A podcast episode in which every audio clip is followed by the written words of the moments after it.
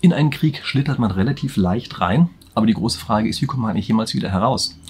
Und das ist die große Frage, der ich also in diesem Video hier nachgehen möchte. Das Ganze ist ein bisschen motiviert durch ein ganz aktuelles Paper, was von der Rand Corporation äh, rausgebracht worden ist. Also Rand Corporation, ich weiß nicht, ob Sie die kennen. Das ist so ein bisschen umstrittener Think Tank, könnte man sagen, aus den USA, die immer strategische Aspekte berücksichtigen, typischerweise um die Interessen der USA zu vertreten. Und das ist eine der Institutionen, die schon ganz frühzeitig Spieltheorie angewandt hat. Also das sind so ein bisschen diejenigen, die auch so berühmt berüchtigt sind für die Anwendung von Spieltheorie.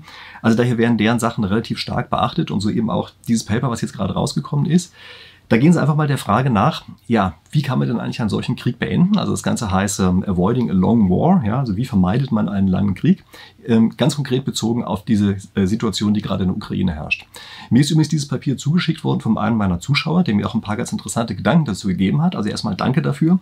Und ich habe dieses einfach, dieses Thema hier aufgegriffen, weil es einfach so eine interessante Sache in der jetzigen Situation ist. Und ich möchte in diesem Video also deshalb hier einfach ein paar Dinge behandeln. Also das eine ist, ich möchte Ihnen mal vorab zeigen, wie ich eigentlich diese Situation im Augenblick modellieren würde und damit zeigen würde, warum es so wahnsinnig schwierig ist, diesen Krieg aufzuhören, nachdem er dann einmal angefangen hat. Und ich möchte danach die Argumente aufgreifen, die in dem Papier von der Rand Corporation genannt worden sind, wie die denn glauben, was sozusagen die Probleme sind, äh, die davor herrschen und wie man am Ende jemals wieder aus dieser Rundnummer rauskommen kann. Also, das ist das, was wir hier machen. Wenn Sie das interessant finden, ich mache sowas hier jede Woche, also spieltheoretische Analysen. Und deshalb, wenn Sie es also jede Woche sehen möchten, und ich hoffe, dass Sie das tun wollen, dann können Sie jetzt einfach meinen Kanal abonnieren, damit wir uns hier eben regelmäßig dazu wiedersehen. So, und jetzt gucken wir uns mal die spieltheoretische Analyse an erstmal vorgeschaltet. Also das, was ich Ihnen jetzt zeige, das kommt nicht aus diesem Papier von der Rand Corporation, aber ich glaube, das illustriert vielleicht so ein bisschen die Situation, in der wir uns da gerade befinden. Also, das ist folgendermaßen.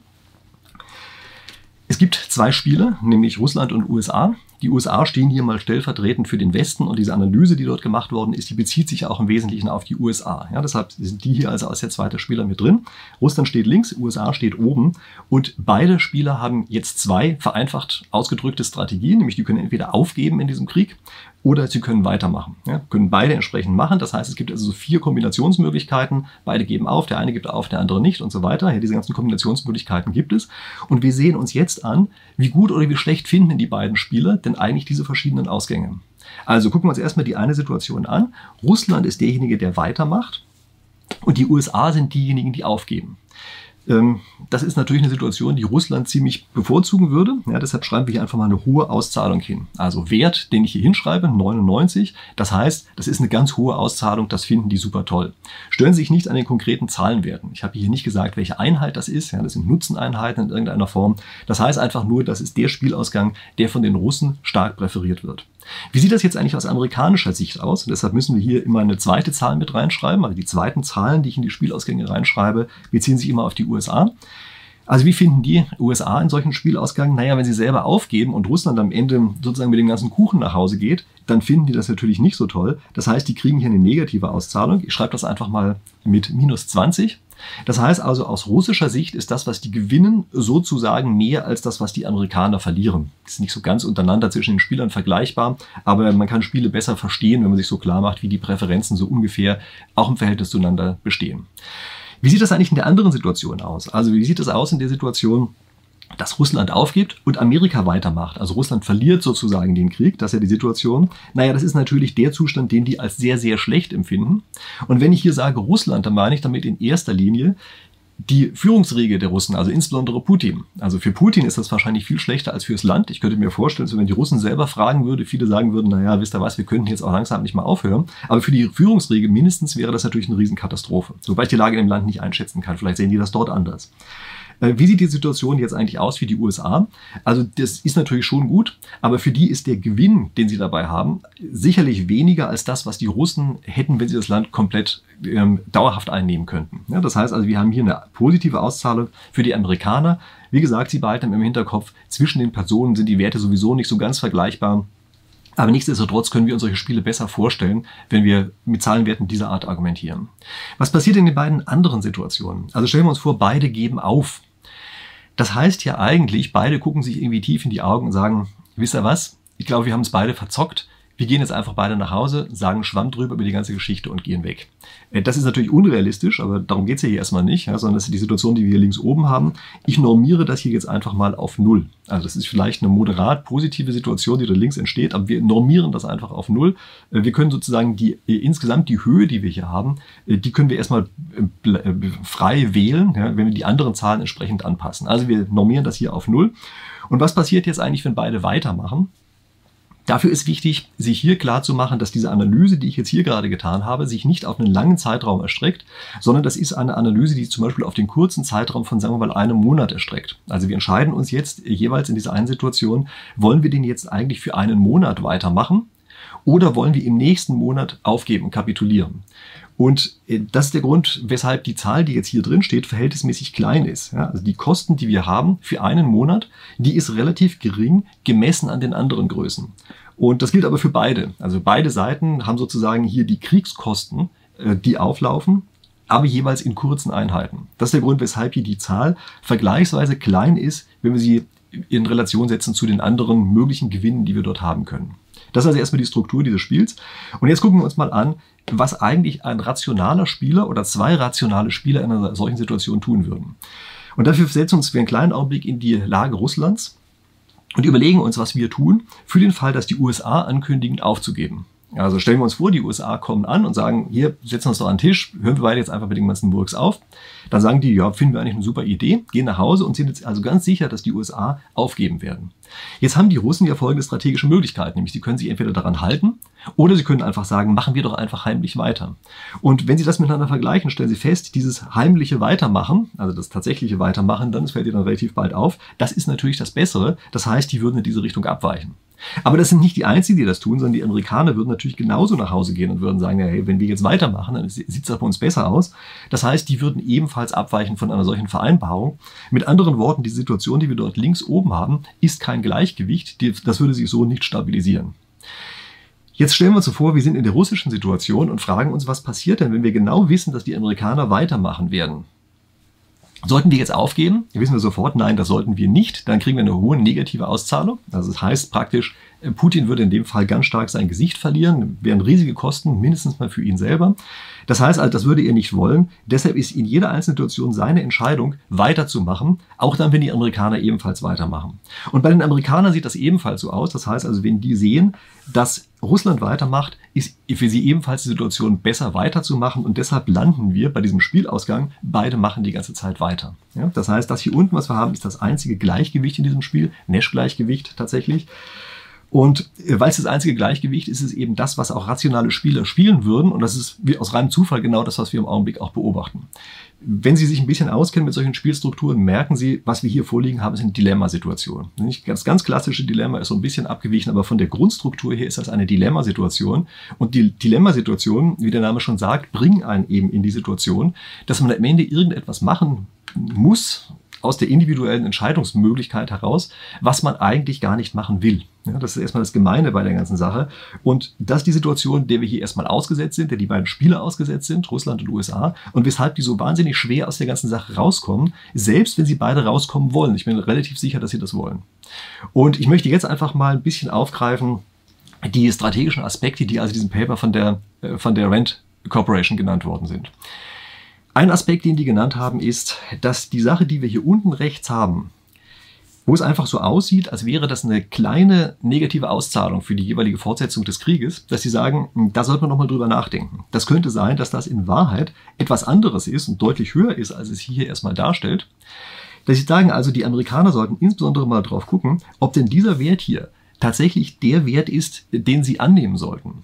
Und die Argumentation von der Rand Corporation ist hier also die, dass sie sagen, das kann plötzlich eskalieren auf eine Weise, die man überhaupt gar nicht haben will. Also es kann uns passieren, dass aus Versehen, ohne dass es irgendwer will, aber aus Versehen, dieses ganze System abrutscht und plötzlich doch in nuklearen Krieg übergeht. Nicht, dass das ein wahrscheinliches Szenario wäre, aber es könnte natürlich passieren und damit ist die erwartete Auszahlung, die wir haben, plötzlich eine stark negative. Es kann uns auch passieren, dass aus Versehen plötzlich ein Krieg mit der NATO entsteht. Also stellen wir uns einfach vor, an irgendeiner Stelle gibt es vielleicht irgendeine Einheit, die sich ein bisschen vertan hat oder sonst was, greift auf einmal außerhalb der Ukraine NATO-Gebiet an. Wir hatten ja schon mal einen solchen Fall, bei dem etwas anscheinend aus Versehen so passiert ist. Stellen wir einfach mal vor, so etwas wird missinterpretiert und wir sind auf einmal in einem heißen Krieg zwischen der NATO und Russland.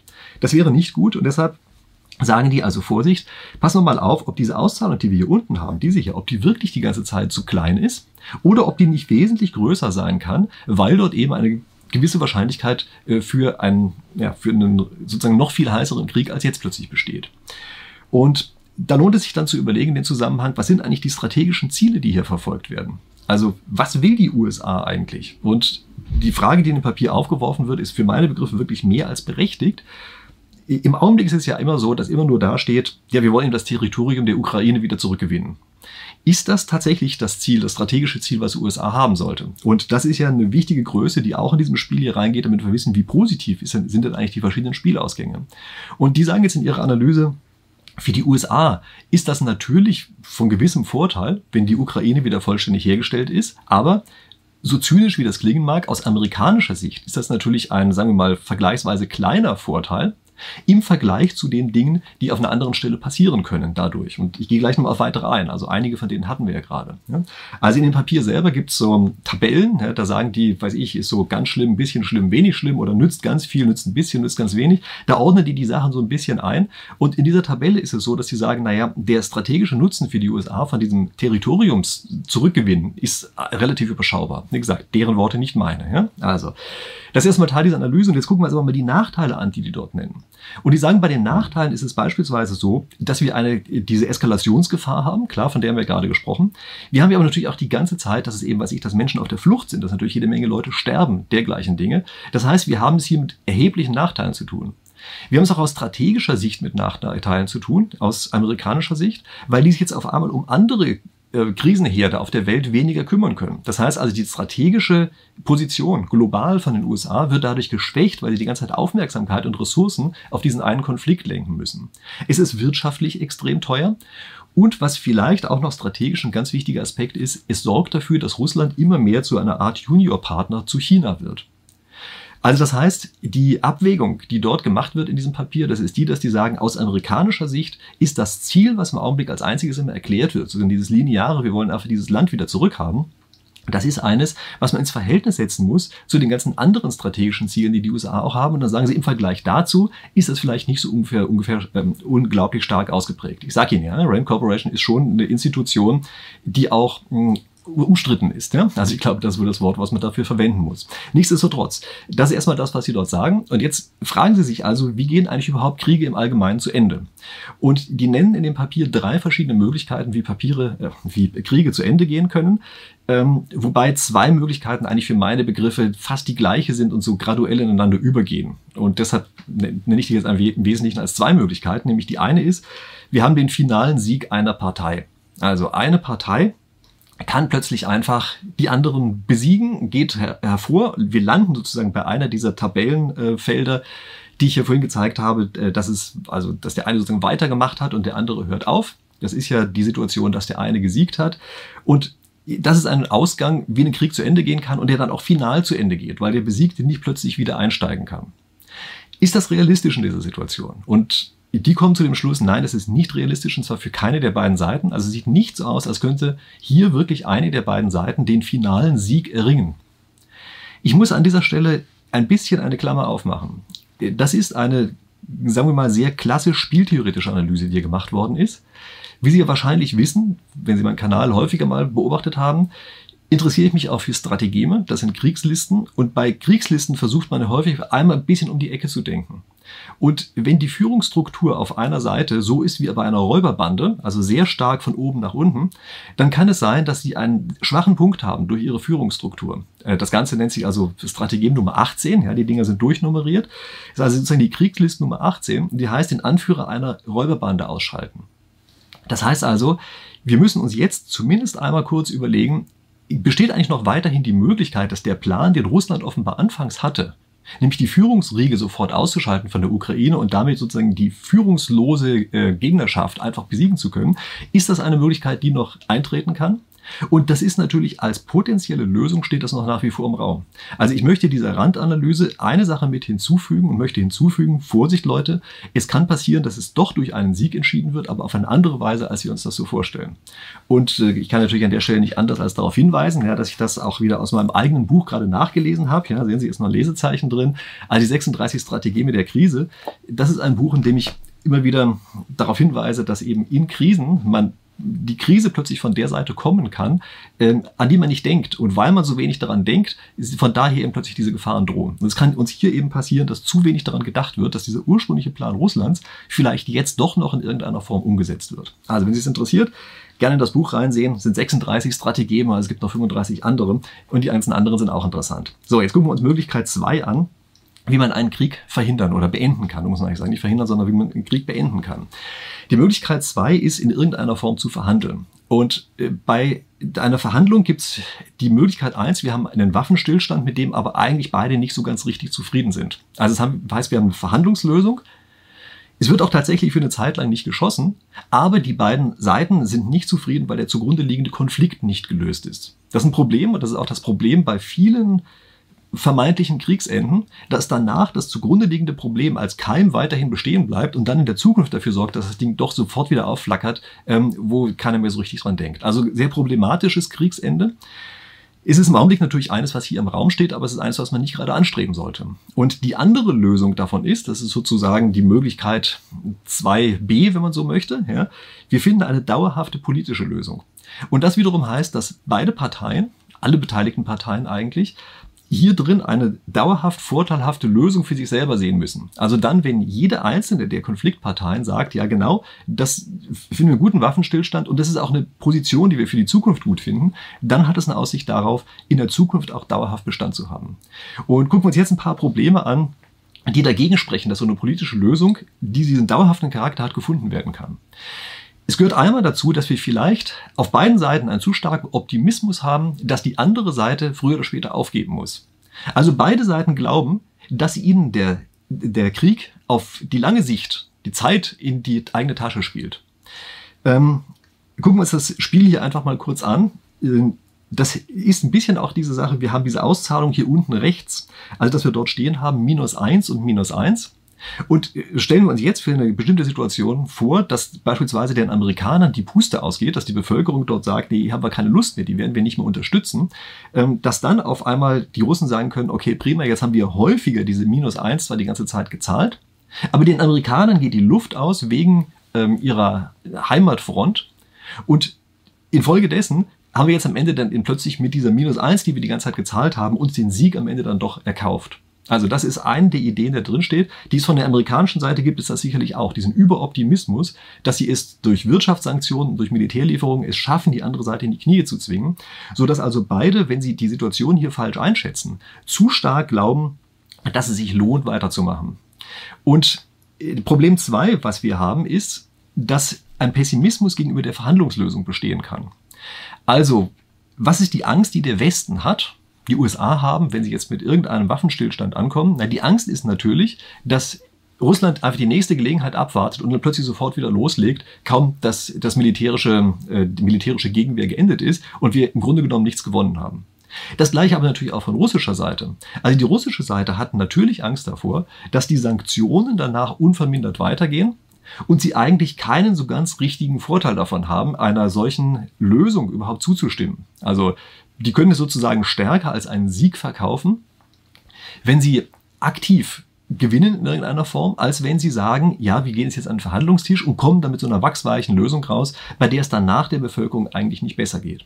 Und wie geht man mit einer solchen Situation um? Im Prinzip geht man damit um, dass man Zuckerbrot und Peitsche nimmt. Und worin besteht die Peitsche? Und das ist der Vorschlag, den dieses Paper jetzt also an die amerikanische Politik macht. Die sagen, die müssen einfach vollkommen klar machen, dass militärische Hilfen, die geleistet werden, dauerhaft sind. Das ist nichts Vorübergehendes, sondern es ist eine dauerhafte Sache. Vielleicht erinnern Sie sich daran, ich habe auf einer anderen Zeit, vor längerer Zeit mal ein Video dazu gemacht, was ein bisschen provokativen Titel hat, ist Deutschland schuld an dem Krieg? Wenn Sie sich das Video angucken, stellen Sie fest, naja, eigentlich ist das gar nicht wirklich nur Deutschland, äh, sondern es ist eigentlich die westliche Seite, die dort zu wenig kommuniziert hat, dass sie wirklich hart zurückschlagen werden. Und das ist also ein Teil des Ratschlages hier, klar zu machen, da vergesst mal die Geschichte, dass die Zeit euch in die eigene Tasche spielt. Wir werden dauerhaft bei der Geschichte dabei bleiben. Und das Gleiche muss auch für jede Lösung danach gelten. Also für den Fall, dass eine solche Verhandlungslösung erreicht wird, muss klar sein der russischen Seite. Und übrigens, das ist für den Westen eine unglaublich wichtige Sache, dass die Sicherheit der Ukraine weiterhin gewährleistet ist. Und notfalls legen wir eben wieder los mit diesem ganzen Zeug. Also das sind in gewisser Weise die Peitschenanteile da drin. Aber das reicht noch nicht. Das ist ja das, was im Augenblick die ganze Zeit gemacht wird. Der andere Teil davon ist der, dass man das Zuckerbrot anbietet. Und was ist das Zuckerbrot? Es scheint Russland hier nach wie vor wichtig zu sein, eine, sagen wir mal, militärische Unabhängigkeit der Ukraine zu haben. Das ist natürlich ein bisschen Widerspruch zu dem, was wir eben hatten, aber wahrscheinlich ist die Forderung, hm, die man im Augenblick verkaufen könnte, also so zumindest habe ich das Paper verstanden, ist die Forderung die, dass man sagt, ja, die Ukraine wird zwar vom Westen her militärisch geschützt, aber dort werden beispielsweise keine Waffen stationiert, das gehört nicht direkt der NATO an, hat also so einen, so einen Puffer-Zwischenstatus. Also das könnte durchaus so ein Zuckerle sein, was man eben der russischen Seite anbietet, was denen ja auch die ganze Zeit wichtig ist, was sie häufiger auch mal genannt haben, ob jetzt berechtigt oder unberechtigt sei mal dahingestellt, aber das haben sie häufiger genannt und das könnte man ihnen anbieten. Und das ist also einer der Punkte, der auch hier von der Rand Corporation vorgeschlagen wird, dass man das machen könnte. Und das nächste ist äh, eine Sache, bei der wahrscheinlich sehr viele Leute über ihren eigenen Schatten springen müssten, nämlich dass man die Sanktionen auch wieder zurückfährt, wenn am Ende eine Lösung erreicht ist. Also das ist ja auch etwas, womit dann eben Putin sagen könnte, schaut mal her, wir haben jetzt einen echten Vorteil erreicht. Ja? Wir haben hier irgendetwas erreicht und das wird auf die Art und Weise festgezurrt und es geht uns danach auch in der Bevölkerung selber besser. Also, das sind die Vorschläge, die von da gekommen sind. Ich weiß, dass die sehr viel Gegenwehr bringen werden und ich gebe sie hier wieder. Ja, also sagen Sie nicht, das sind jetzt alles meine Vorschläge oder so, sondern das ist das, äh, wie die Vorschläge dort in diesem Paper drinstehen, die aber für meine Begriffe schon erstmal diskussionswürdig sind. Also man kann sich mal darüber unterhalten, was man denn damit anfangen kann. Und fassen wir einfach nochmal kurz zusammen. Ja, also das Problem, was die sehen in dem Papier, das ist, dass im Augenblick der Konflikt zu stark rein auf das Territorium fixiert ist und die strategischen Ziele der USA überhaupt nicht richtig klar sind. Und sie sagen, um eine dauerhafte Lösung sicherzustellen, geht das nicht rein auf den militärischen Weg. Der, der Sieg ist weder auf der einen noch auf der anderen Seite im Augenblick so richtig möglich. Sie erinnern sich an das Strategie. Ja, also es kann so eine kleine Hintertür geben, aber davon unabhängig ist der Sieg nicht möglich. Und deshalb brauchen wir zwei Dinge. Wir brauchen einmal diese Drohung, die da ist. Also der Konflikt kann nicht gewonnen werden von der russischen Seite, weil der Westen dauerhaft unterstützen wird und er wird danach auch die die Sicherheit der Ukraine weiterhin garantieren. Also die beiden Elemente müssen darin sein. Und dann muss aber, um der anderen Vertragsseite etwas anbieten zu können, muss eben rein. Gleichzeitig haben wir eben einen Pufferstatus der Ukraine, also zum gewissen Grad eine Neutralität. Und zum gewissen anderen Grad müssen wir einfach auch Wirtschaftssanktionen wieder rückgängig machen. So komisch das klingt, aber wir müssen sie eben rückgängig machen, damit hier etwas da ist, was die andere Seite wirklich als einen echten Vorteil sieht und dann auch merkt, ja, das kann er vielleicht auch innenpolitisch gut verkaufen. Wie gesagt, das sind die Vorschläge, die von da gekommen sind. Ich halte die für durchaus diskussionswürdig.